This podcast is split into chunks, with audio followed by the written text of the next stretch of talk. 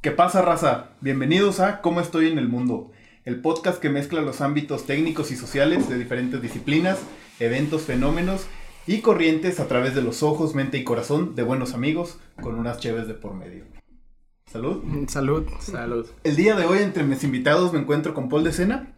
Paul de Sena es un amigo que yo tengo muy muy viejo, lo conozco sin mal no me falla, desde tercero o cuarto de primaria. Fuerte científico, apasionado mucho más de la ciencia y quiero compartirles que he aprendido muchas cosas técnicas y sociales de él. bueno, pues hola a mis queridos amigos, pues estoy aquí con Lalo, que efectivamente pues es un gran amigo y el, el creador de este podcast o el principal incitador para que nos estemos reuniendo y cotorreando un rato, platicando de temas muy interesantes. Eh, efectivamente, pues somos amigos desde hace ya muchos, muchos años. Y también tengo a mi izquierda, a mi hermano Ian, que él, pues es mi hermano y lo conozco también desde hace muchos años. y pues también 24. casi 24 años y con el que siempre tenemos buenas buenas pláticas muy interesantes, por eso decidí invitarlo hoy. A ver qué tal se pone la conversación. ¿Ian? Bueno, yo soy Ian, como Paul dijo. Um, y pues, sí, Paul es mi hermano. puedo, puedo testificar eso. Bueno, y, y, siempre me ha parecido que Paul es una persona muy curiosa. Tal vez en su momento no entendí por qué estudiaba biología. Pero lo que entiendo ahora, aunque no entiendo por qué lo estudia, es que no se queda con las preguntas, ¿no? Lo investiga. Es lo que lo hace una persona interesante, yo creo. Muchas gracias. Y ya. Bienvenidos. Paul, ¿qué tema tienes para nosotros el día de hoy? Pues, ¿qué tema quieren platicar? Yo estoy dispuesto a platicar de lo que quieran. Podemos platicar de la escalada, de, de la meditación. Fíjate que los tres temas me gustan. O podemos hablar de ingeniería genética y biotecnología. Jesús suena. ¿Y eso cómo se come o qué? bueno, está bien, estamos haciendo trampa. En realidad ya habíamos platicado que vamos a hablar de ingeniería genética y biotecnología. Este, entonces, pues primero se me ocurrió pues algo muy interesante. Ian es artista, está estudiando artes. Eh, Lalo está, es chef pero está muy inclinado a los recursos humanos y, y, a trabajar con equipos de trabajo. Entonces pensé que sería bueno poner un campo en común para ver en qué nivel estamos en cuanto a la ingeniería genética y a la biotecnología. Entonces traje, bueno, no traje, ¿verdad? Porque estamos en mi casa, pero tengo mi reloj de arena. Este, este reloj de arena dura un minuto, le voy a dar dos vueltas y en dos minutos quisiera que me contaran, empezando por Ian, que entiende por biotecnología e ingeniería genética, y después Lalo, ¿va? Entonces empezamos por. No, no, no se estresen por el tiempo, es nada más para no. para no pasarnos. Y, y, y, lo que entienden, pues. Para los que no están viendo por nuestros canales de video, Ian acaba de cubrirse los ojos. está un Ups, poquito rojito también. Poco, no, no, es examen, ¿eh? No es examen. No, está bien, nada está más bien. para ver. Está bien, está bien. Y, y mientras los que nos estén escuchando, pues también piensen que entienden ustedes por biotecnología e ingeniería genética. Sobres. Corre tiempo. Bueno, yo entiendo que la ¿Qué era?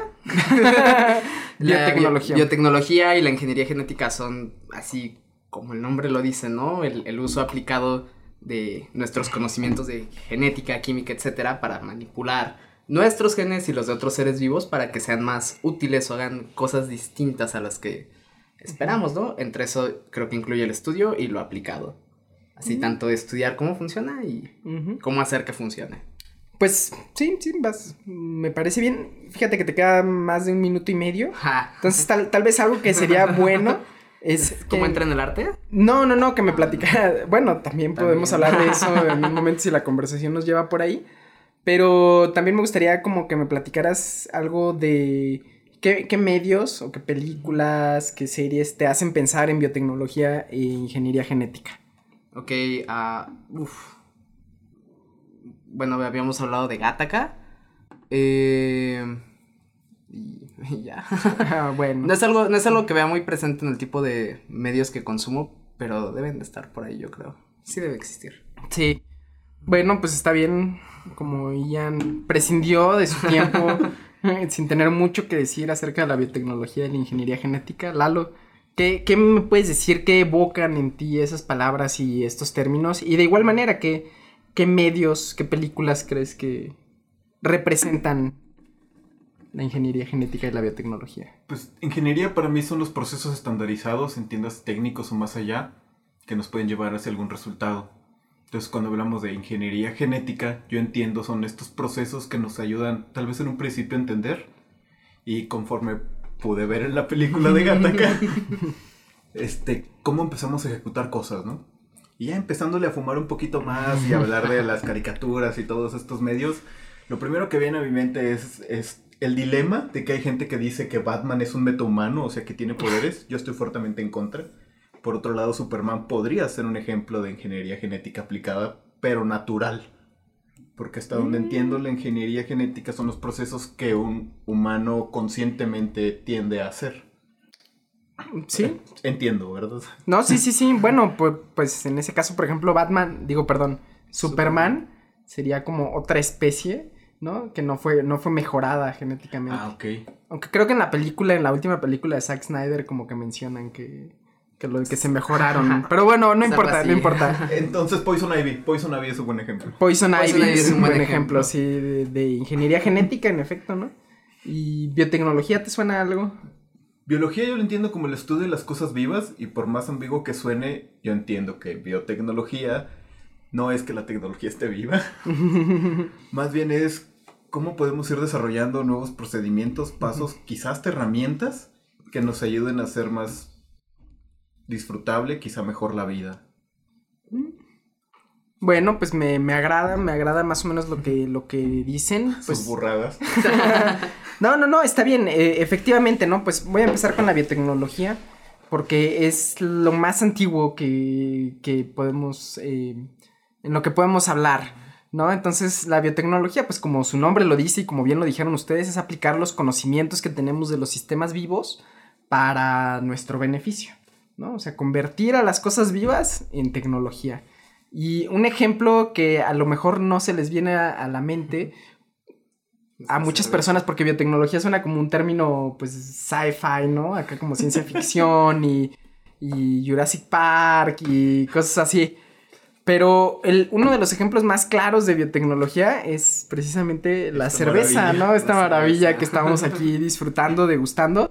Eh, la cerveza, pues, los seres humanos la preparamos desde, desde el antiguo Egipto, que... Aquí tengo el destapador.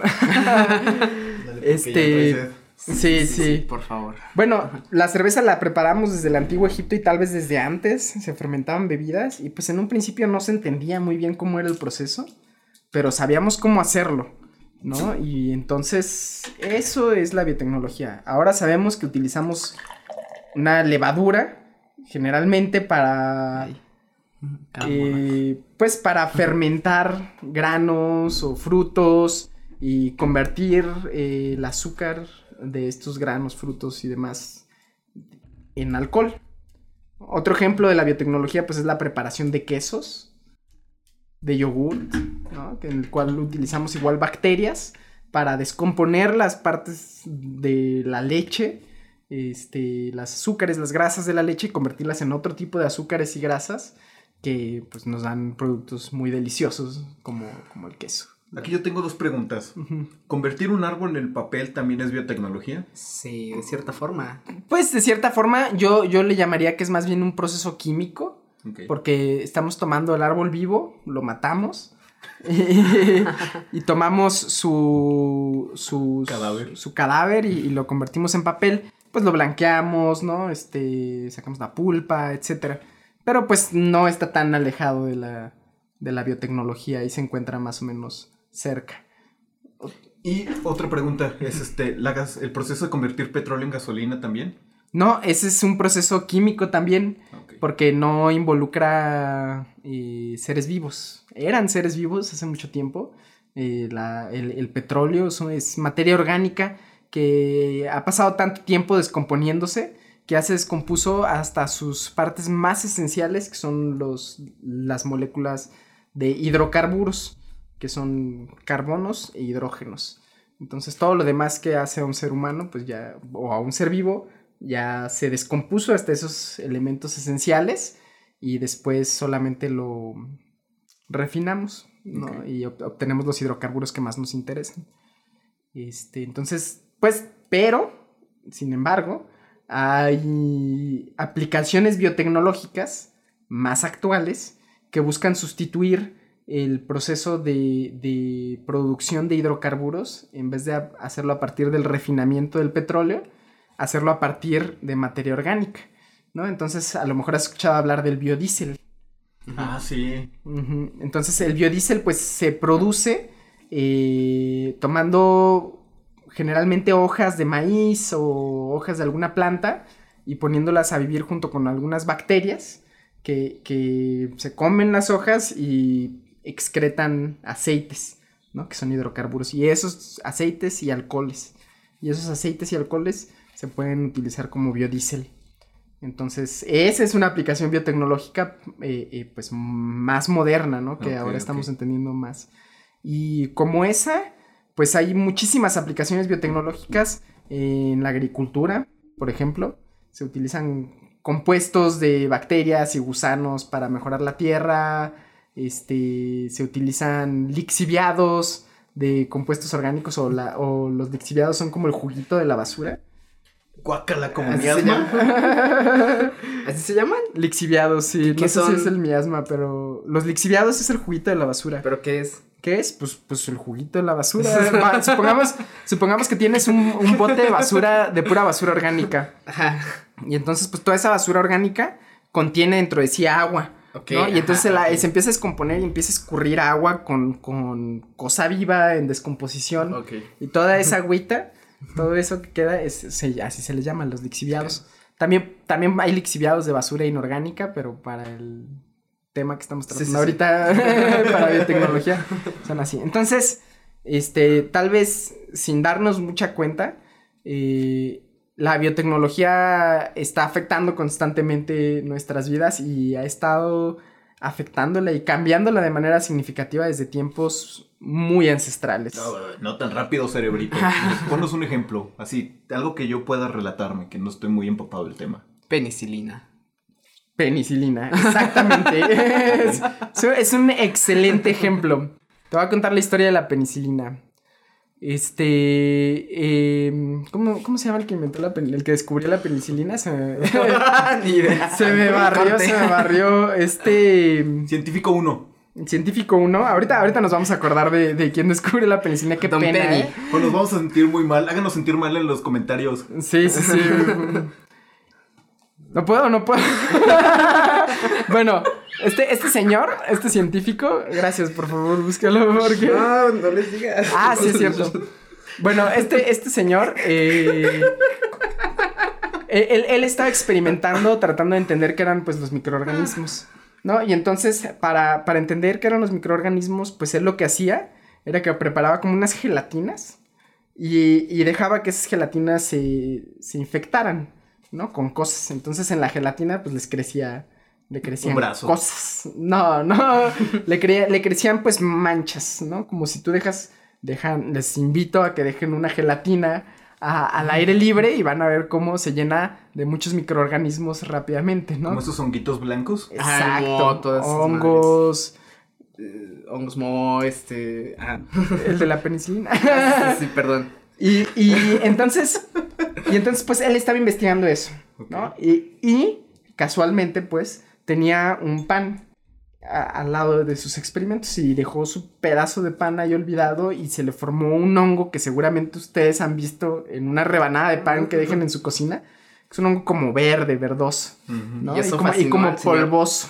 Y eso fascinó al señor Alexander Fleming. Alexander Fleming. Sí, está, estábamos por ahí. Yo lo tenía en la punta de la lengua. Entonces Alexander Fleming pues ve este hongo verdoso que suelta como un polvito y pues naturalmente, como este es un hongo microscópico, eh, eh, las esporas de este hongo fueron a caer en donde tenía sus experimentos de gelatinas y vio que donde crecía este hongo verde no crecía nada alrededor. Y eso le llamó mucho la atención y no crecían bacterias, principalmente no crecían alrededor las bacterias. Y esto le llamó muchísimo la atención.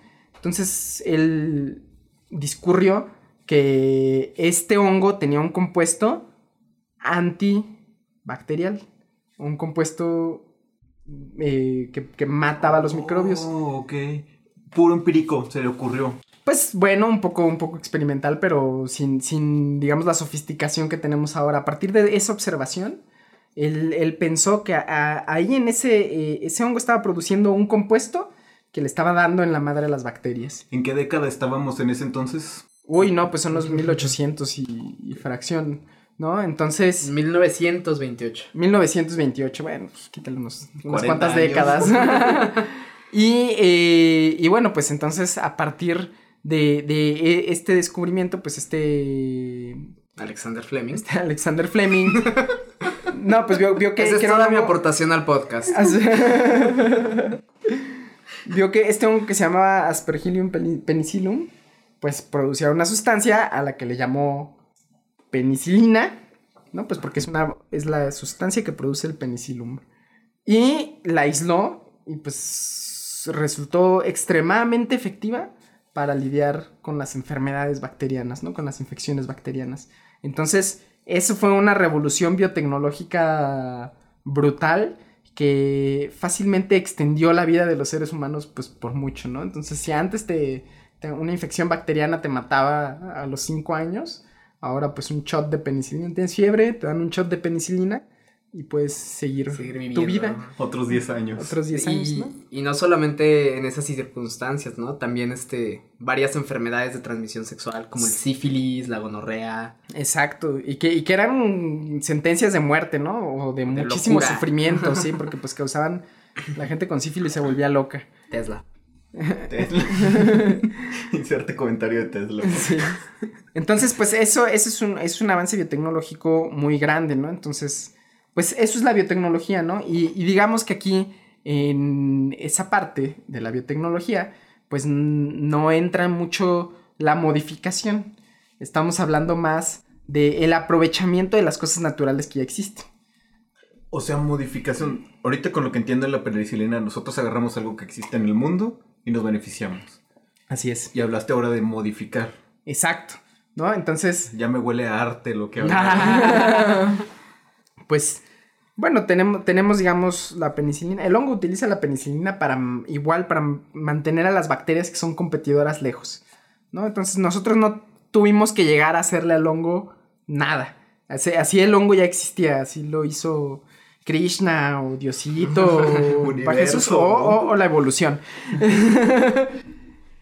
Pero, sin embargo, eh, a medida que han pasado las décadas y gente como Alexander Fleming han hecho descubrimientos acerca de la naturaleza del mundo, hemos empezado a jugar un poco y a experimentar en modificar las propiedades de algunos organismos vivos y a optimizar muchos procesos. Esto es como las agriculturas que, que diga los procesos de las plantas que las van enriqueciendo.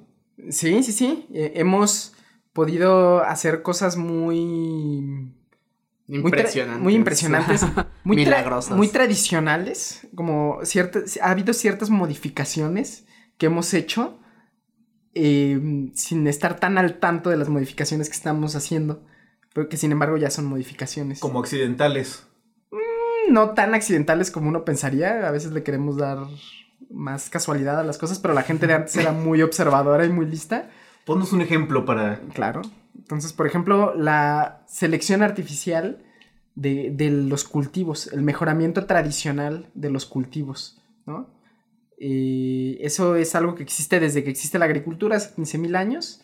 La gente se dio cuenta que si cruzaba dos plantas con características deseables, la descendencia iba a tener las características deseables. Entonces empezaron a hacer eso mucho hasta convertir el teocintle, que es un pastito, un granito así feo, en lo que hoy se llama maíz, ¿no? Y todo a través de, de pura, puros cruzas, ¿no? Así como cruzando, cruzando. Y eso existe desde las, de las culturas prehispánicas, ¿no? Entonces ya es modificación. Eso es ingeniería biotecnológica. Entonces eso es ingeniería genética ya. Gracias. Básicamente ya estamos hablando de una protoingeniería genética.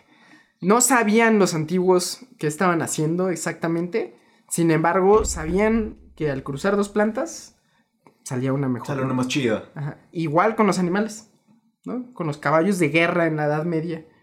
Tomaban a los caballos más briosos, más sementales y más fuertes y los cruzaban con la yegua más apta para tener un nuevo caballo de guerra más fuerte, ¿no? Y entonces así fueron desarrollando variedades de caballos. Ah, por eso los sementales son tan caros. Exacto. Sí, sí, sí, sí, sí, sí. Y, y- y ese, eh, pues, esa selección artificial ha continuado desde la antigüedad hasta la fecha, ¿no? Otro... Oye, espera, aquí me venga, llegó venga, venga. ¿Crees que, ya ves que antes decían que los nobles, mi línea sanguínea se remonta hace muchos años, ¿crees que tenga algo que ver con esto? O sea, un constructo social estrictamente. No. Eh, ese es un resultado de, hasta donde lo tengo entendido, mm, de un tipo de ingeniería social, más bien. Ingeniería social. Sí, claro, eso existe, por supuesto. Es como un grupo, una persona, un grupo de personas están buscando, eh, pues, beneficiarse a través de los recursos sociales como la comunicación, religión, cultura, etcétera, para cambiar la manera en que las personas se comportan y beneficiarse a sí mismos. O sea, básicamente ser un imbécil. Sí. Ser un pinche manipulador.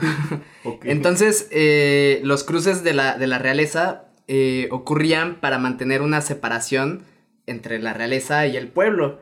Una separación tangible, por así decirlo, ¿no? Decir, ah, bueno, nosotros somos elegidos por Dios, pero, o sea, queremos seguir manteniendo nuestros intereses eternamente, ¿no? Vamos a diferenciarnos del resto de la gente con esta idea que nos vamos a inventar que es mantener nuestra sangre pura. Solo podemos cruzarnos con otras personas que hayan sido elegidas por Dios igual que nosotros. Entonces, un, por ejemplo, ahora las niñas y los niños así se con ser héroes, príncipes y todo eso. Y en la antigüedad eso no existía, no podía ser un héroe, no podía ser un príncipe, no podía ser nada porque no eras de la sangre sagrada que Dios había elegido.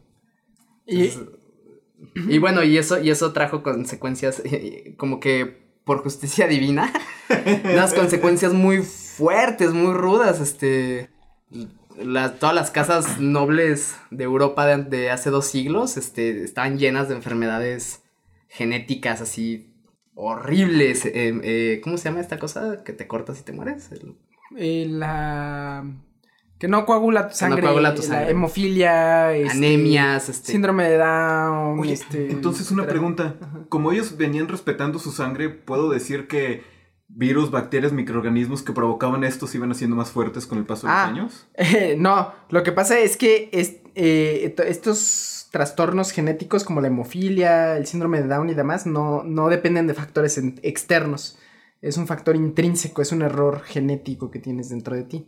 Entonces tal vez sea un buen momento para hablar un poco más clavado de, de que de las unas biomoléculas, ¿no? De- de que para, para entender esto de la ingeniería genética y la biotecnología es importante hablar del DNA. ¿no? Y seguramente han escuchado DNA en los medios un montón. Las cadenitas que dan vuelta entre ellas, ¿no? Rositas Exacto. con blanco. Exacto, pues sí, hay ah, muchos. caray, para mí son rojas con azul, Cada quien tiene sus colores, pero. pero no tienen color. pero busquen, busquen en, en- Si tienen curiosidad, pues busquen en el internet una imagen del DNA y van a ver muchas representaciones. Y siempre se representa como una doble hélice o como una escalera que está torcida dentro de sí- en, en sí misma, ¿no? Y nuevamente Pon los deleita con sus habilidades manuales, figurándolo. Y, y- y bueno, entonces, pues en el. em, en este caso de las personas que, que se cruzan entre su línea sanguínea o, o lo que llamamos la endogamia, así se llama como lo que los regios saben muy bien. no, no es cierto, es un estereotipo, es un estereotipo, pero, pero según dicen que a la gente del norte le gustan sus primas, entonces pues eso es endogamia, ¿no? Relacionarte con tus familiares. ¿Y, y qué pasa? Eh, que si- Lo siento familia norteña si me escuchan. pues pasa que, que dentro del DNA hay, hay errores, ¿no? Entonces, este, si tú te estás cruzando con alguien que es muy cercano a ti, esos errores se van acumulando y a lo largo del- de las generaciones se, se expresan, ¿no? Entonces, regresando un poquito a, a la historia, no sé si, se- si ahora pasamos de Alexander Fleming, que nos trajo un ejemplo de biotecnología, al padre de la genética, no sé si se acuerdan quién es. ¿No? Eso, es. Gregorio, Gregorio Mendel. Gregorio Mendel. Ya lo iba a decir. Fue, fue el primero que estudió las características, ¿no? Entonces él estudiaba en los chicharitos y veía que había chícharos que eran lisos y chícharos que eran rugos, chícharos que eran amarillos y chícharos que eran verdes. Y entonces él se la pasó haciendo cruzas, pasó una vida, él era, él era eh, monje y, pasó una vida haciendo cruzas de chicharitos y anotando los resultados, que si era la flor amarilla, o, perdón, la flor morada o la flor blanca, que si era esto, lo otro. ¿Por qué época estaba él se desempeñó? Ah, ese sí, ese sí lo tengo anotado en mi, en mi acordeón. Entonces, Gregorio Mendel en 1843. Eh, ¿Quién? Gregorio Mendel. Gregorio Mendel.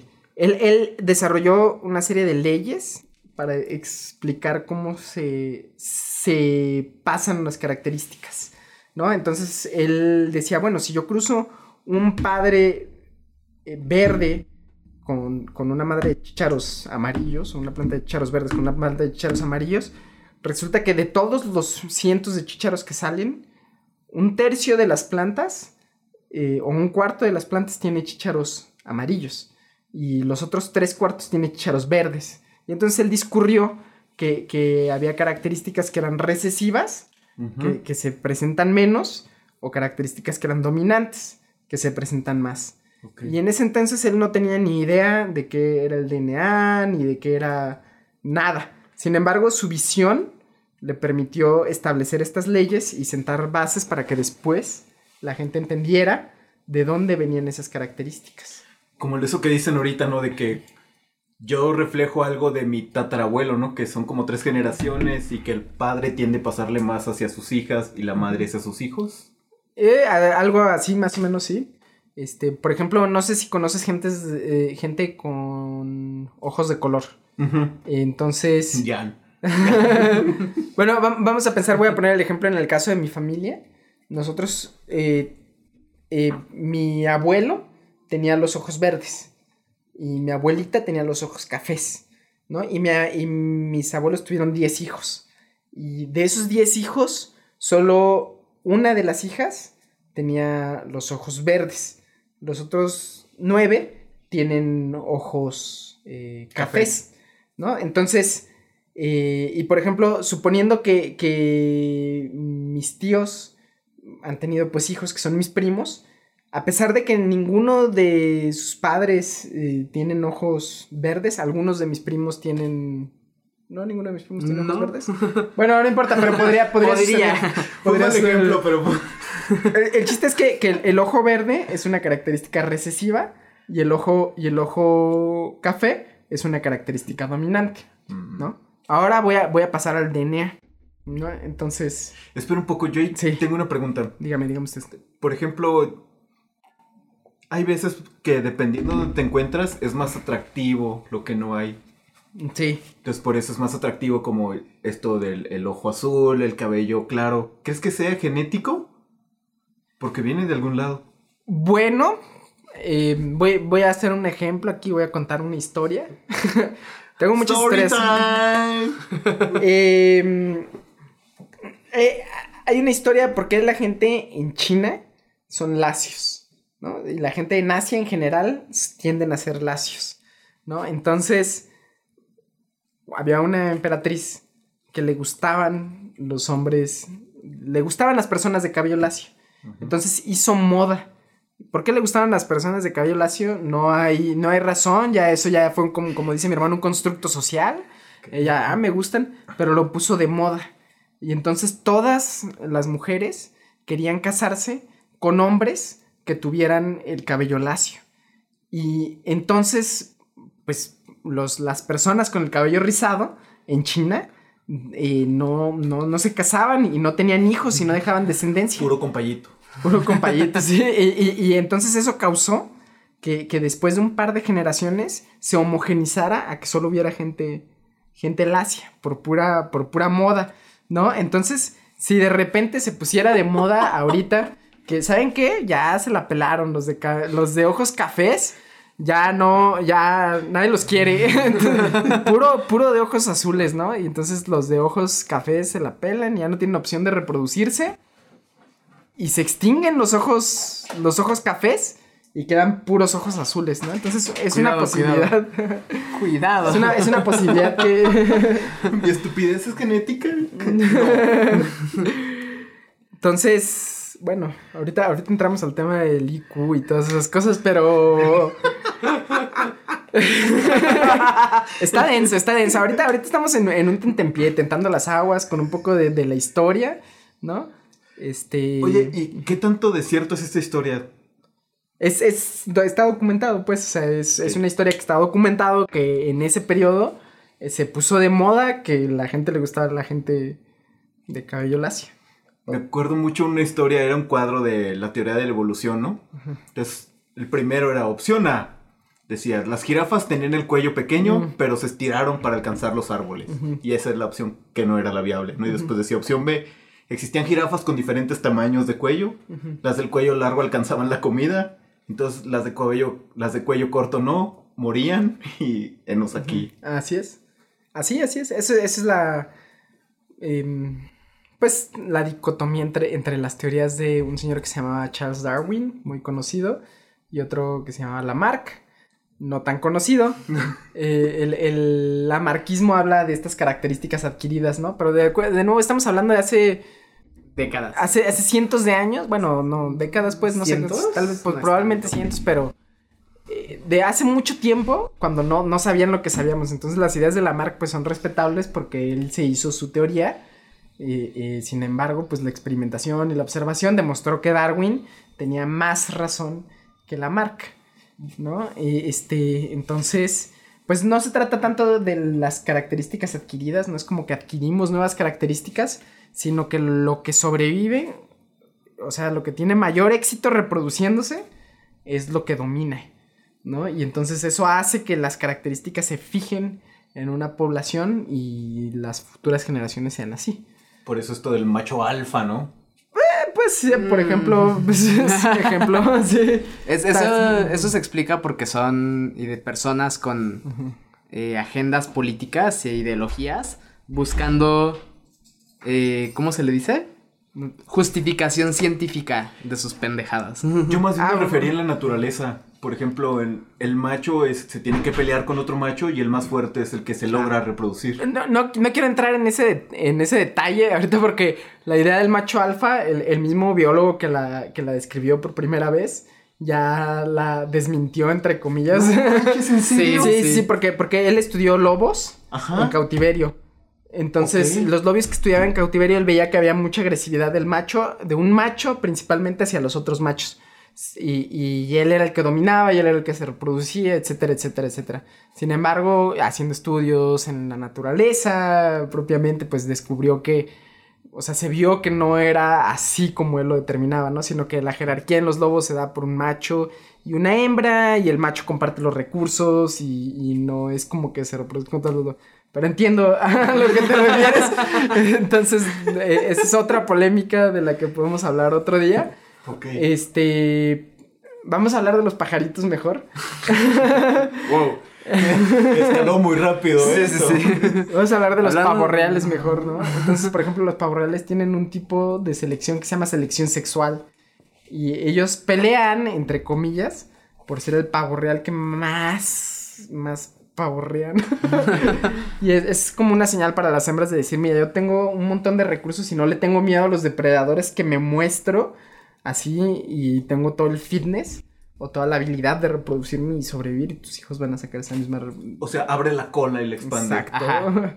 Y, y, entonces la descendencia, pues, pues la hembra prefiere eso porque dice, bueno, este güey algo sabe y, y, sobres, ¿no? Pues ahí, ahí voy. Y entonces la descendencia y ahora los pavorreales machos todos tienen esa, esa cola, ¿no? Y así, así se van desarrollando las poblaciones y así se van desarrollando las características.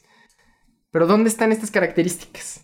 ¿Dónde, ¿Dónde están guardadas estas características, no? Y esa era una gran pregunta desde hace mucho tiempo. Y alguien, alguien que a lo mejor eh, han escuchado, pero no saben que tuvo injerencia sobre la biología, es un tal Erwin Schrödinger. No sé si han escuchado ¿Schrödinger? Schrödinger. Sí, sí, sí. ¿El del gato? El del gato. Sí, justo es lo que iba a decir. ¿Qué no? ¿Él se supone que estudiaba otras cosas? Pues mataba gatos, eso es muy biológico.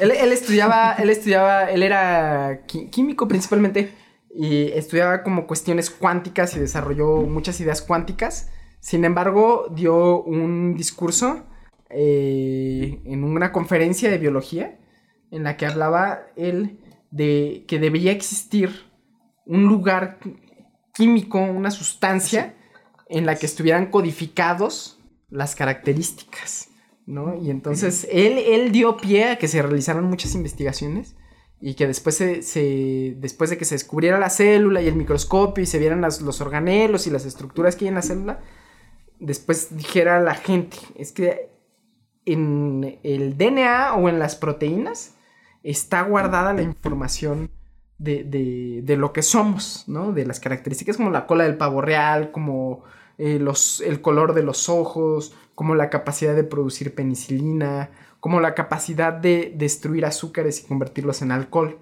La arquitectura fisionómica, pues en general, ¿no? Sí, o, o a lo que llamamos el fenotipo, ¿no? Entonces, el fenotipo a grandes rasgos, pues es la forma que vemos, ¿no? Entonces, si tú ves... Forma. Sí, sí, sí. De cabello, dos ojos, dos... Todo eso, sí. Forma, por ejemplo, si una, unas plantas, si tú ves unas plantas, ves que las hojas de una son diferentes a las hojas de otra. Entonces, ese, eh, una tiene un fenotipo y la otra tiene otro fenotipo. Ah, ok, ya sé para dónde vamos. Entonces, con la ingeniería genética puedo crear Pokémones. Bueno, tal vez no. Pero, bueno, por eso, por eso les pedí que vieran la película de Gataka antes de venir aquí para, para porque quiero, quiero, quiero centrarlo en eh, eh, la discusión, ya que estamos entrando en ingeniería genética, en algo más realista, por así decirlo, ¿no? Entonces, digamos que si existe el fenotipo, pues debe existir algo que, que lo, que lo produce. Y lo que produce el fenotipo ahora, después de muchas décadas de investigación, muchas personas que han realizado aportes muy importantes, sabemos que esa información está guardada en el DNA, en lo que llamamos el genotipo. ¿Ok? Entonces el genotipo determina el fenotipo. ¿Sí? Ok. Entonces, si se acuerdan de sus clases de biología o algo, o se meten a Google y buscan DNA, el DNA pues es una cadena de doble hélice que tiene unos compuestos químicos que se llaman nucleótidos A, T, C, G. Y el orden en el que se encuentran esos nucleótidos en la cadena de DNA, que es larguísima, determina el genotipo. Adentro del DNA hay unas cosas que se llaman genes, que los podemos eh, hacer el- el- la analogía a palabras. ¿no? Ujú. Podemos- podemos imaginar como todo el DNA que tenemos dentro de nosotros es como un libro. Y los genes son las palabras, ¿no? Y, y las palabras indican algo. Entonces hay una secuencia de DNA, un orden de letras o una palabra que dice, esta persona es de ojos azules. O sea, hay un gen tal cual. Hay un gen tal cual. Sí. ¿Y hay genes para todo? Piernas largas, medir un 83, Sí, sí, sí, sí. tendencia a ser musculoso, huesos anchos, ser obeso, eh, diabetes, bla, bla, bla. Sí, sí, sí, sí. Sí, hay genes básicamente para todo, ¿no? Entonces, hay algunas características como el color de los ojos o la rugosidad de los chícharos que, que están... Pensé que ibas a decir de otra. Guácala. Esa Es una, es una característica compleja. El Entonces- codo, el codo. Sí, pues es complejo, ¿no? La rodilla. Este. Entonces, por ejemplo, e- esas características muy sencillas están codificadas en uno o dos genes, ¿no? Ok. Y entonces aquí voy a meter otro concepto que les voy a pedir a nuestros radioescuchas. No sé si les puedo decir radioescuchas. Podcast escucha. Podcast escuchas. Usted puede hacer lo que quiera en este Que- podcast. a los radioescuchas, me gusta esa palabra. Que eh, busquen, pues, o sea, que si se les da curiosidad, busquen en la Wikipedia qué significa ser un organismo diploide, ¿no? Entonces, Tienes nos- dos plus. Tienes dos plus. Entonces, nosotros, los humanos y la gran mayoría de los animales, somos organismos diploides. Esto quiere decir que por cada gen que existe para hacer algo, tenemos dos copias. ¿Ok? Y entonces eso es así, así es. es este, la mitad de nuestra información genética viene por parte del padre, la mitad de la información genética viene por parte de la madre. Pero eh, no, es, no es como exactamente la mitad, ¿no? Sino como que se agarra toda la información genética del padre y la madre y se hace shuffle. Y quedan al final dos copias. O sea, te puede quedar poquito más de la mamá. Exacto. O para un gen te puede quedar una copia del papá y una copia de la mamá. ¿Ok? Entonces, en el caso de mis tíos, que tienen los ojos cafés, el, gen que da el color de los ojos cafés o los ojos verdes es un gen, pero cada persona tiene dos copias del mismo gen. El gen que da el color de los ojos cafés es un gen dominante. Entonces, si se encuentra el gen de los ojos cafés y el gen de los ojos verdes en combinación, eso hace, no importa el gen de los ojos verdes porque no se expresa y vas a tener ojos cafés. O sea, lo, cancela. Lo cancela, así es. Si tienes... Hay racismo en los genes. si tienes dos copias de los ojos cafés, pues tienes ojos cafés. Pero para tener ojos verdes, a fuerzas, tienes que tener dos copias de los ojos verdes. Oye, y me surge la pregunta, ¿no? Entonces es posible que tenga los ojos verdes si ninguno de mis abuelos ni padres los han tenido? No, porque no, porque no hay una copia de los ojos verdes ahí. Entonces, por ejemplo, en el caso de mis tíos, otra vez, mi abuelo, que tenía ojos verdes, él tenía dos copias del gen de ojos verdes.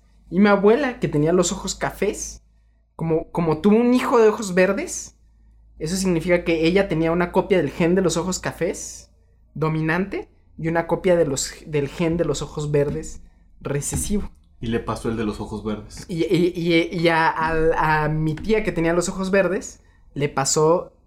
Mi abuela le pasó el gen de los ojos verdes. Los dos. Uno de, uno de mi abuela y uno de mi abuelo. Y entonces eso ya hizo que. Pero, pero en el resto de mis tíos, eh, lo más probable es que tienen un gen de ojos verdes y otro de ojos cafés. Entonces, pues eso por, probabilidad nos, nos, dice, bueno, pues existe la probabilidad de que este, estos genes se pasen de tal manera. Oye, ¿y este asunto de que hay personas que tienen un ojo azul y el otro verde? Heterocromía. Sincronizados ¿Y eso es que tienes un ojo verde y un ojo azul? No, eso, eso, perdón. eso, eso se debe a que, a que mm, en el momento de la concepción este, unas partes de tus células se quedaron con, las dos copias de los ojos verdes y otras partes de otro grupo de tus células se quedaron con las dos copias de los ojos cafés. No, no, no me acuerdo muy bien cómo funciona la heterocromía, pero es algo así. Es una, es una forma de quimerismo, ¿no? Que son dos, este... Quimerismo. Ajá, son dos... metal. Sí, sí, sí, son dos códigos, entre comillas, genéticos eh, habitando el mismo organismo. Y entonces eso hace que unas partes se expresen de una manera y otras de otra, porque son distintos. Oye, ya voy a empezar con mis idioteces. No, pues dale. Este. Pero sirve más chela, por favor. Entonces, si ya sabemos que están los genes y ya sabemos dónde están, ¿puedo hacer que mi futuro hijo le quito dos genes de los ojos cafés y le pongo de gen de ojo verde? Sí. ¿En serio? Sí. Sí, sí, sí. Y, eso es a lo que yo quiero. A lo que yo quiero llegar. ¿No? La, principal razón por la que quise hacer este tema de podcast es porque pienso que es muy importante que la gente sepa que existe. que existen estas posibilidades ya muy reales. De las cuales vamos a hablar y que las tome en cuenta para el futuro. Porque el futuro se va a poner. Bien interesante. Bien sabroso. sí, sí. Este, efectivamente, ¿no? En características sencillas, como los ojos de color, ya tenemos la tecnología para... Y me estoy saltando un montón de historia, pero pueden buscarles y pueden, pueden ver cómo se han hecho miles de experimentos al respecto. Pero ya existe la tecnología para, unas, para tomar una célula y ya sea o quitarle genes, apagar genes que, que existen, eh, eso, eso, eso fue de lo primero que se hizo porque pues es más fácil romper algo que, que, agregar algo. Humanos. Así, así, así hemos aprendido muchas cosas, ¿no? Agarramos células y empezamos a quitar genes. A ver este qué hace, ¿no? A ver este qué hace, ¿no? Ah, pues esta la mata. Sale este... sin ojos. Sí, sí, sí, así, así. ¿no? Así al azar, vamos, vamos a meter cosas a ver qué, a ver qué sale, ¿no? Pero más, más fuertemente ahora existe la tecnología para introducir genes, modificar genes, ¿no? Y ya estamos entrando al tema propiamente de la ingeniería genética. Entonces, en características sencillas, como eso de los ojos, del color de los ojos, ya lo podemos hacer, ¿no? Voy a dar un volteón para, para cambiar. para cambiar el ejemplo del que estamos hablando de humanos a plantas. Ok. Ok, entonces quiero. Y veo que regresan mucho a plantas. ¿Son muy parecidos a nosotros? ¿O.? Es en lo que él trabaja. Pues no, yo trabajo con salamandras, pero. Pero. pero sí estudio un, un posgrado en biotecnología de plantas, entonces, pues es muy claro los ejemplos, ¿no? Y todos los experimentos que se han hecho en ingeniería genética, pues están más avanzados en bacterias y en plantas que en animales, porque hay cuestiones éticas que nos detienen un poco a hacer experimentación con, con organismos que consideramos superiores, ¿no? Nótese que estoy haciendo comillas al aire. este. Entonces. Hablábamos de la mejo del mejoramiento tradicional. ¿No? Y entonces, a final de cuentas, ¿qué es el mejoramiento tradicional? Es encontrar las plantas que tienen los mejores genes. O, o las variantes de los genes que, que dan las mejores características que nos interesan agrícolamente. Y que es la ingeniería genética es ya no tomar dentro de los genes que existen en una planta, vamos a hablar del maíz.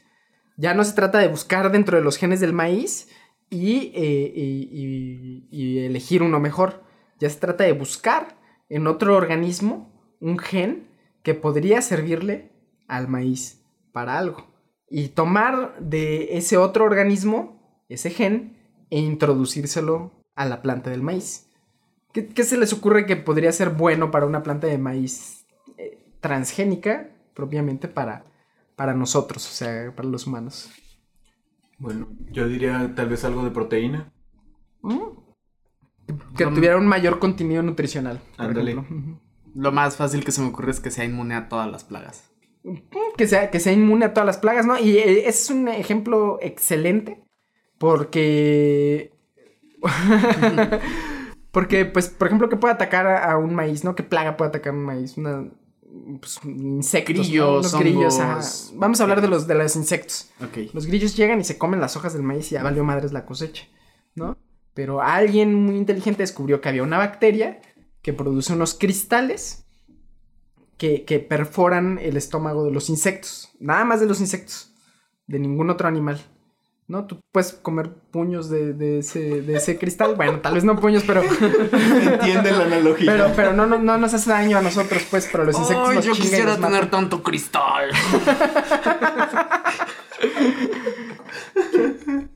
Vive sin drogas. y entonces, pues, alguien descubrió el gen para estas proteínas. Esta, esta proteína se llama. Estos cristales están formados por proteínas que se llaman CRI, ¿no? Como cry. ¿sí? De cristal. Y ya alguien encontró que, que, el gen que produce estos, estos cristales. Y entonces decidió tomarlo y ponérselo al maíz. Estos cristales vienen de una bacteria que se llama Bacillus thuringiensis. Y entonces tomaron el gen y se lo introdujeron así. Perdón, al DNA del maíz. Agarraron el DNA, cortaron un cacho y ahí adentro lo metieron. y entonces ahora ese maíz produce esos cristales. Y entonces ese maíz, ahora si llega un insecto y se trata de comer la hoja, se muere. Entonces no le pegan las plagas. Ese maíz se llama maíz BT. Pueden buscarlo en internet, maíz BT, es maíz transgénico. Y... y lo has comido probablemente. Y probablemente sí. lo hemos comido, sí. O sea, existe aquí en Irapuato. Pues no se cultiva porque aquí en México no está permitido cultivar. Pero todo lo que sea de maíz de exportación, sí permiten que entren los transgénicos y nos los podemos comer y no pasa nada. ¿No? Obviamente no todas las transformaciones genéticas son buenas.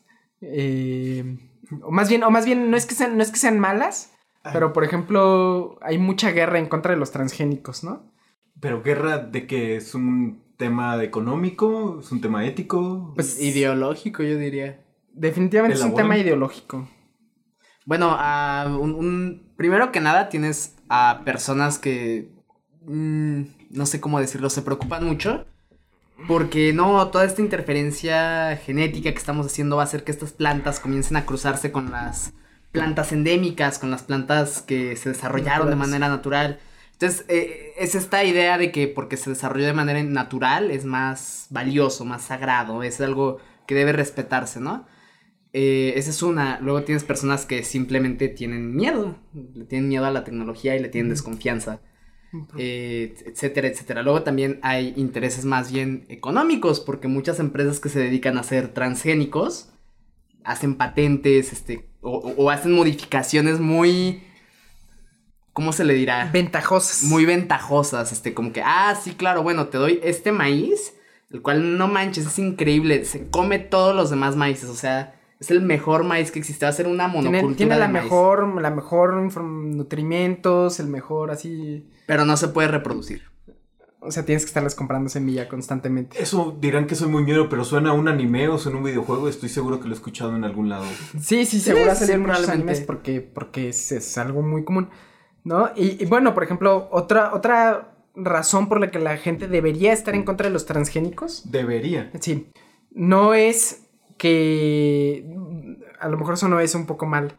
Pero eh, hay, razón para estar en contra de los transgénicos y hay otras razones que no son tan válidas para estar en contra de los transgénicos. Ah, Por ejemplo, lo que dice mi hermano, que a la gente le da miedo comerse un maíz transgénico o ponerse una ropa, una prenda de algodón transgénico, ¿no? Y pues tienen miedo porque precisamente no lo entienden. Nos dicen, no, pues es que si me como el DNA, ese que le introdujeron al maíz, ¿qué, qué me va a pasar, no? Sin embargo, siempre que comes maíz, estás comiendo DNA. Porque, porque ya tiene DNA el maíz, ¿no? Y entonces sabemos perfectamente lo que le estamos introduciendo para, para, y qué está produciendo y qué utilidad tiene, ¿no? Por ejemplo, en el caso de la, de la BT, pues es para que no le peguen las plagas. O hay otro maíz que le metieron una proteína de pescado del Ártico para que aguante las heladas, ¿no? Entonces el, el pescado produce una proteína que, permite que no se congele sus, órganos. O sea, ya, ya estamos entrando como en los reinos más... Sí, ya más, más denso, más denso. Ya los pasamos. Sí, yo, voy, de experimentos chiquitos hasta ahorita voy a llegar a lo más grande y ya les voy a dejar con, la pregunta y con la, y con la reflexión. Pero, eh, pues sí, podemos tomar ese de, de, plantas, podemos tomar genes de plantas del desierto para que, para que el maíz aguante la sequía, ¿no? Y pues todo eso suena bien, ¿no? Sí. Sin embargo, el 90% de las plantas transgénicas que existen en el mundo son producidas por una compañía que se llama Monsanto, que seguramente han escuchado. Y Monsanto lo que le introdujo a sus plantas transgénicas es un gen en específico que le da resistencia a un herbicida. Eh, el herbicida pues es una sustancia química que mata plantas.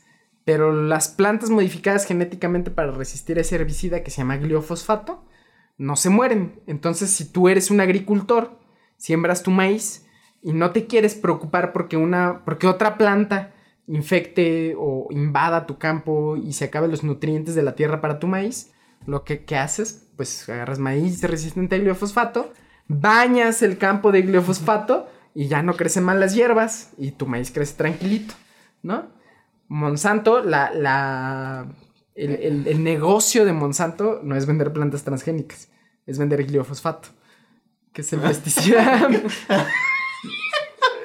y, el pesticida es malísimo, malísimo. Es, es cancerígeno, ¿no? Entonces la gente dice, no, es que las plantas transgénicas producen cáncer.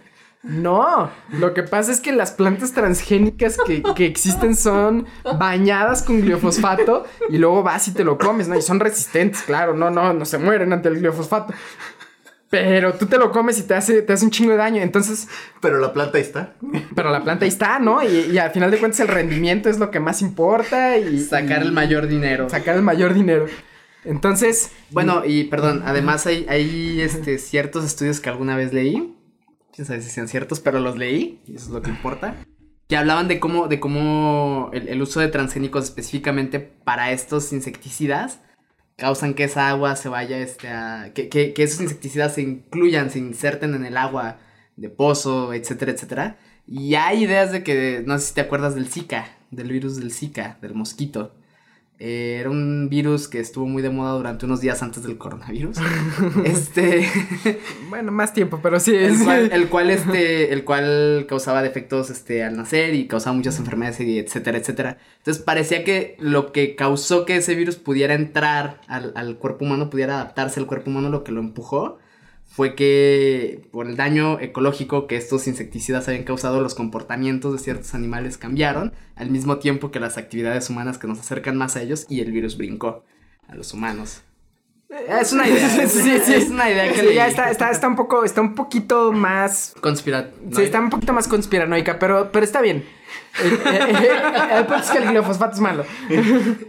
y, y bueno, ¿no? Pues, pues ya, este hablando ya, dejando para la reflexión, ¿no? Para ustedes, ¿no? Eh, hay, cosas de un solo gen, como, como lo que hablamos de los ojos, del color de los ojos, uno o dos genes.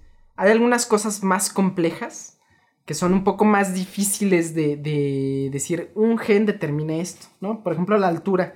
¿no? Sabemos perfectamente que dos padres altos van a producir un hijo alto y dos padres chaparros van a producir un hijo chaparro. Y es, natural, ¿no? O sea, si tus papás son altos, tú eres alto generalmente. Sin embargo, eso no, está eso no es una característica que está dada por un solo gen, sino por cientos de genes. Cientos de genes interactúan entre sí para dar esa característica. Y a, eso les llamamos QTLs o características del OSI cuantitativo, ¿no? Y, son características cuantitativas. No son cualitativas como el color de los ojos, sino son medibles como la altura. ¿no?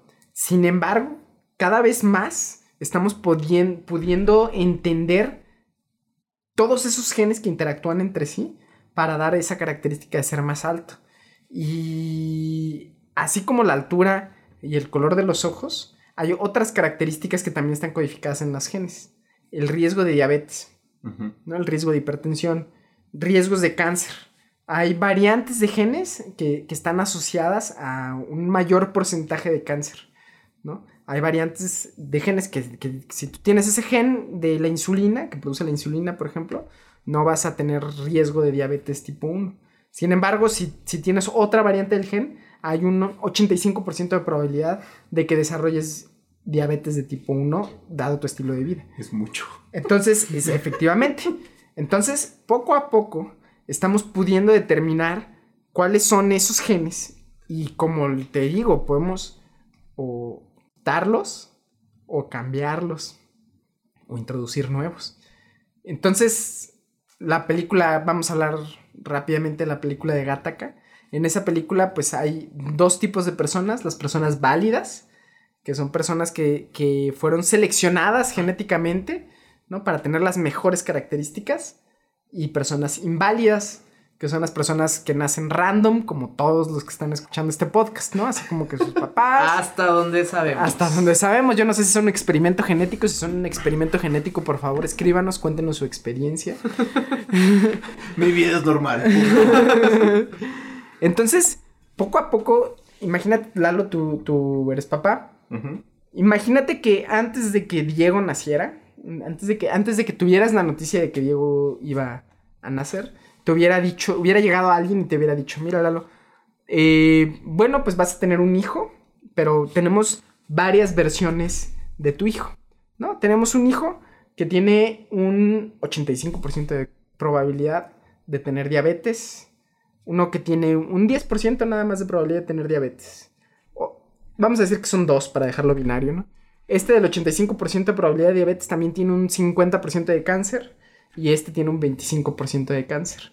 Puedes elegir a, cuál de los dos Diegos, cuáles de las dos versiones de Diego quieres que elija. Que, quieres que nazca, perdón. Entonces, ¿cuál elegiría Lalo? Probablemente la que tiene el menor riesgo. Exacto, ¿no? Sin embargo, vamos, vamos a llevar esto un poquito más allá, ¿no? Y entonces, ahorita, por ejemplo, están las Olimpiadas y, vemos a gente que tiene eh, capacidades sobrehumanas casi, ¿no? De correr muy rápido.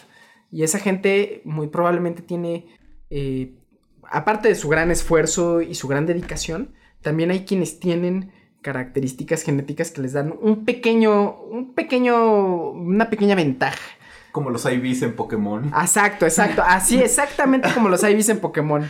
Y entonces, y entonces ahora te dicen, ahora cuando llegas, cuando va, cuando te van a informar que Diego van a hacer, te dicen, mira, tenemos varias versiones de Diego. Tenemos una versión que tiene un IV. Individual value para los que no están familiarizados.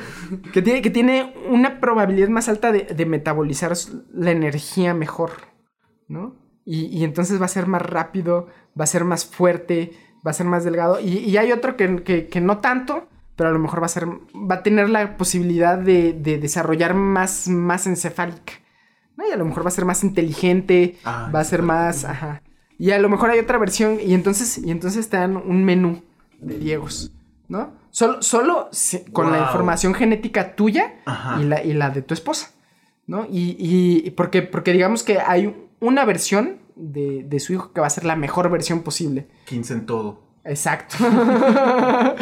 Entonces, entonces, y, ya entra una cuestión ética, ¿no? De que, de que, ¿qué va a querer el padre para su hijo? Pues lo, mejor. Sí. Entonces va a querer que sea la mejor versión, ¿no? Y entonces, esto ya existe hoy en día en las clínicas de fertilidad. En las clínicas de fertilidad toman un óvulo y un espermatozoide. De hecho, toman muchos óvulos y muchos espermatozoides de, la madre y el padre y generan varios embriones viables. Y entonces de esos embriones viables te dan a elegir eh, el que menos... hasta ahorita solo se permite que elijas el que tiene menos riesgos de enfermedades. Pero no estamos muy lejos, en una década o menos, de poder elegir al embrión que va a tener las mayores ventajas en fuerza, en desarrollo muscular, en altura, probablemente en, capacidad de adquirir inteligencia. Y esto no quiere, esto no quiere decir que, sí, esto no quiere decir que, que, sea 100%, eh, eh, sin embargo, pues se habla de probabilidades, ¿no? Entonces, pues existe una alta probabilidad de que, de que tu hijo sea muy fuerte, de que una alta probabilidad de que tu hijo pueda adquirir mucha inteligencia. ¿No? Entonces, ¿quién puede acceder a este tipo de, estudios actualmente? Los ricos. Exactamente. Entonces, ¿a qué nos estamos arriesgando si no abrimos más la conversación acerca de la ingeniería genética y la biotecnología? Nos estamos arriesgando a quedar rezagados. O sea, otra monarquía, pero con bases. Exacto, exacto, ¿no? Y que, en parte ese era el origen de, la idea de la, de la endogamia. La historia se repite. Exacto, exacto. Cíclico este Entonces, entonces la, historia de la, endogamia viene de que ellos tenían la, la idea de que eran superiores. ahora sí van a ser. Exacto. Sí, sí, sí. Ahora sí van a poder ser superiores. Y refiriéndonos del mundo eh, en la actualidad en la que existe, eh, estamos enfrentando cada vez más pandemias, este, más enfermedades, este, cosas más horribles, ¿no?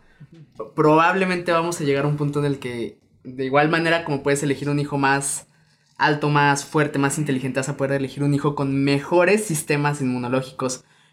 O sea, y eso es quedarse corto, yo creo, o sea. Sí, sí, sí, o sea, de verdad, yo quisiera que las personas que nos escuchan abran su imaginación a, ese futuro que, ya es nuestra realidad, porque ya existe, ¿no? Y, y ya estamos avanzando. Y en China hubo un caso muy interesante. Bueno, no hablamos de las tecnologías específicas, pero hay algo que se llama CRISPR-Cas. Y es una tecnología de, Sabemos de qué hablas. Es una tecnología que permite edición genética muy fina, ¿no? antes, o, la tecnología convencional, es un poco aleatoria, ¿no? Así como que decimos, pues echamos un gen y que se meta ahí donde quepa, ¿no? Entonces tenemos toda, toda la cadena de DNA y así, ¿eh? así donde caiga, ¿no? Sin embargo, la tecnología CRISPR-Cas nos permite decir, quiero este gen exactamente aquí. Entonces, con los transgénicos antiguos, había que hacer muchos experimentos, no era muy eficiente. Hacías 200 experimentos y 10 salían bien y salía la planta transgénica y esa era la que reproducías. Sin embargo, con el CRISPR-Cas puedes hacer 200 experimentos y el 80% salen bien. Y, y además podemos decir, quiero insertar el gen entre esta región y esta región. Entonces hubo un caso muy, muy sonado en, China de, un, biólogo que en un, creo que eran unas gemelas o algo así, utilizó el sistema CRISPR para, para insertar una resistencia al virus del VIH en, en, en unos embriones. Y la madre era VIH positivo y los embriones no tuvieron VIH positivo por esta modificación genética que se hizo a estos embriones humanos. ¿En serio? ¿Es atribuible a lo que él hizo? Es 100%, es 100 atribuible, directamente así, es, es por eso. No hay otra razón por la que no, se, no fue así. Entonces, ese científico misteriosamente desapareció de la faz de la Tierra. La comunidad científica, la comunidad científica lo, lo, atacó mucho, ¿no? Porque, porque dicen, es, es que... ¿Pero qué atacó? Atacó que no es ético estar haciendo experimentos con seres humanos. Sin embargo, pues la ética no va a detener de que se sigan llevando a cabo estos experimentos, ¿no? Y yo no sé, ese científico ahorita en dónde está, yo pienso que estar en un búnker subterráneo en algún lugar haciendo super soldados. Siendo Capitán América. Sí, sí, sí, porque, porque, ¿qué, qué, o sea, como desapareció misteriosamente de la faz de la Tierra, o, o lo ejecutaron por, por pasarse de lanza. No hay, no hay, muchos motivos para ejecutarlo en realidad. Pero, eh, sí, sí, se hace como que lo quieres, ¿no? Ajá, pero. Sí, quieres que esté vivo de tu lado. Es el arquitecto del futuro ese güey. Pero, y, y, no, y no solo él, ¿no? Entonces, no, no solo. mientras estamos en México y en el mundo teniendo la discusión de los si los transgénicos son buenos o son malos, o si los debemos hacer legales, o si los debemos hacer ilegales, o si me lo voy a comer porque si me va a pasar el DNA transgénico del maíz y me voy a convertir en maíz, hay gente y hay, y hay eh, pues, intereses en desarrollar aún mucho más esta tecnología. Y a medida que se va desarrollando esta tecnología, si nos vamos quedando atrás, va a surgir un, como dijimos, nuevas castas, ahora sí la, la eugénesis, que, que, es esta idea de que hay una raza superior, va, va, a tomar más fuerza que nunca y los ricos nos van a... Chingar. Bueno, yo digo los ricos o los que se los aprovechen, que los que agarren el poder primero, se van a aprovechar. Entonces, sí pienso, sí quiero dejarles, con, ya creo que estamos terminando, con esa, esa idea eh, de, de pensar en la ingeniería genética como una tecnología que existe, que podemos aprovechar para bien, como dijimos, teniendo maíces con más eh, capacidad nutrimental o, o, previniendo un chingo las enfermedades del futuro o las enfermedades que nos aquejan a los humanos. Este, pero pues también hay, hay que pensar que puede existir un futuro más oscuro si no nos ponemos las pilas y trabajamos por integrar todas estas tecnologías de manera ética y benéfica para la mayor cantidad de personas posibles. Entonces, pues yo con eso termino esta plática de ingeniería genética y tecnología. Antes de terminarla, me gustaría requerir sus opiniones, ¿no? Venga. Y la pregunta que viene a mi cabeza es ya la más clásica, hasta ya se la han de estar esperando. ¿Esto que estamos haciendo es jugar a ser Dios? No, porque Dios se tardó milenios y nosotros lo podemos hacer en una generación. no, genuinamente, o sea, hemos superado, nuestro, creo que desde hace mucho tiempo hemos superado nuestros, la gran mayor parte de nuestros límites. Eh, literal, yo creo que ahorita el, el único, el único, el único límite que la humanidad tiene ahorita es la energía. ¿De dónde chingados sacar? La ideología, ¿no? También. bueno, eso es algo curioso porque yo pienso que la ideología, o sea, está ¿Cómo, ¿Cómo, dices tú? Está estancada. Está estancada. Sí. La ideología está estancada. La ideología, la economía, sociología, arte, todo está estancado a diferencia de nuestros progresos científicos. Y hay que alcanzar los progresos uh -huh. científicos. Hay que dejar de preguntarnos, ¿es moral clonar o no? Es exactamente lo mismo que tener un hijo. Es, es tan moral como tener un hijo hacer un clon. Entonces, olvidémonos de eso. Hay, hay, hay, hay que tener la conversación, yo pienso. Este. Yo. Mmm yo no creo en Dios. entonces, entonces, pues no, yo creo que estamos jugando a ser humanos y estamos jugando a experimentar, a llevar el límite de nuestro conocimiento al máximo. Este, y para mí es muy emocionante ver todos estos desarrollos tecnológicos. Como tú dijiste, me apasiona muchísimo. Me, me, apasiona mucho. La gente no tiene idea de, de, la cantidad de información y la cantidad de entendimiento que tenemos acerca de cómo funciona la biología. Y, y todavía nos falta muchísimo, pero a base de fuerza bruta y de un chingo de trabajo, estamos, estamos poco a poco picando piedra y descubriendo más cómo funcionan los sistemas biológicos, cómo funcionan las moléculas, cómo funcionan todos estos sistemas y, pudiéndole sacar provecho.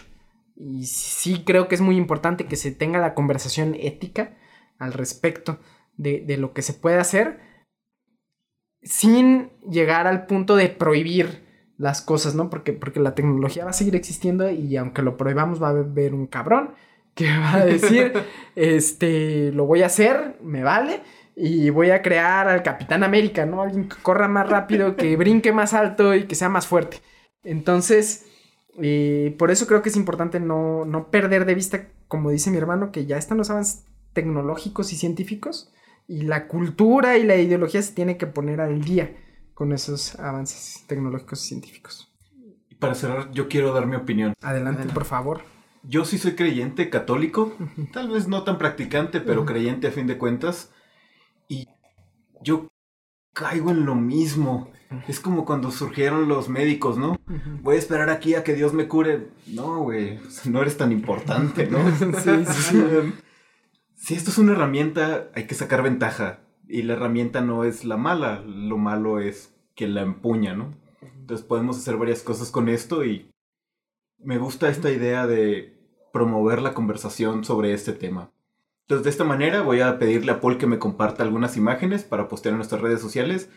Y si tú tienes libertad, estás en el baño 10 minutos sin hacer nada, y postearnos tú qué opinas también. Te prometo que le vamos a dar seguimiento y yo le pregunto a Paul, yo me encargo de Me encanta, me encanta que me pregunten, este, eh, supongo que pondremos nuestro Twitter o algo así por el estilo, y si quieren mandarme un tweet, es arroba chicopollo. Y si quieren mandarme una pregunta o algo por el estilo, me encanta contestar preguntas. Si no sé la respuesta, con mucho gusto les digo que no tengo ni idea y los mando en el camino para que encuentren ustedes sus propias respuestas. ahí está el ejemplo de Fleming que tuvimos en este mismo podcast.